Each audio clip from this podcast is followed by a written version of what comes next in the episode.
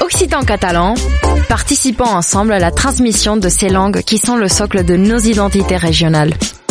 Les radios du collectif des radios libres d'Occitanie, en partenariat avec la région Occitanie-Pyrénées-Méditerranée, vous proposent sans définition de mots de nos langues régionales.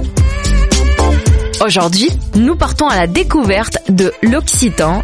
Parlem una cultura viva. Une minute, une définition. La mungette, le mot désigne deux choses. D'abord, en botanique, c'est une variété de haricots blancs.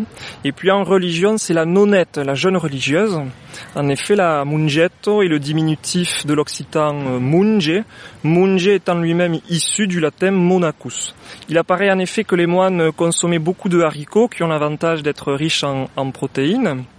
D'où la confusion progressive entre l'umunge et la mungette. Partant de là, la mungettade renvoie au plat de haricots cuisinés avec des restes de viande et qui sont consommés dans les départements du sud-ouest. C'est un parent proche du cassoulet. C'est aussi le plat typique de certaines fêtes de village. C'était Parlem una cultura viva. Une minute, une définition.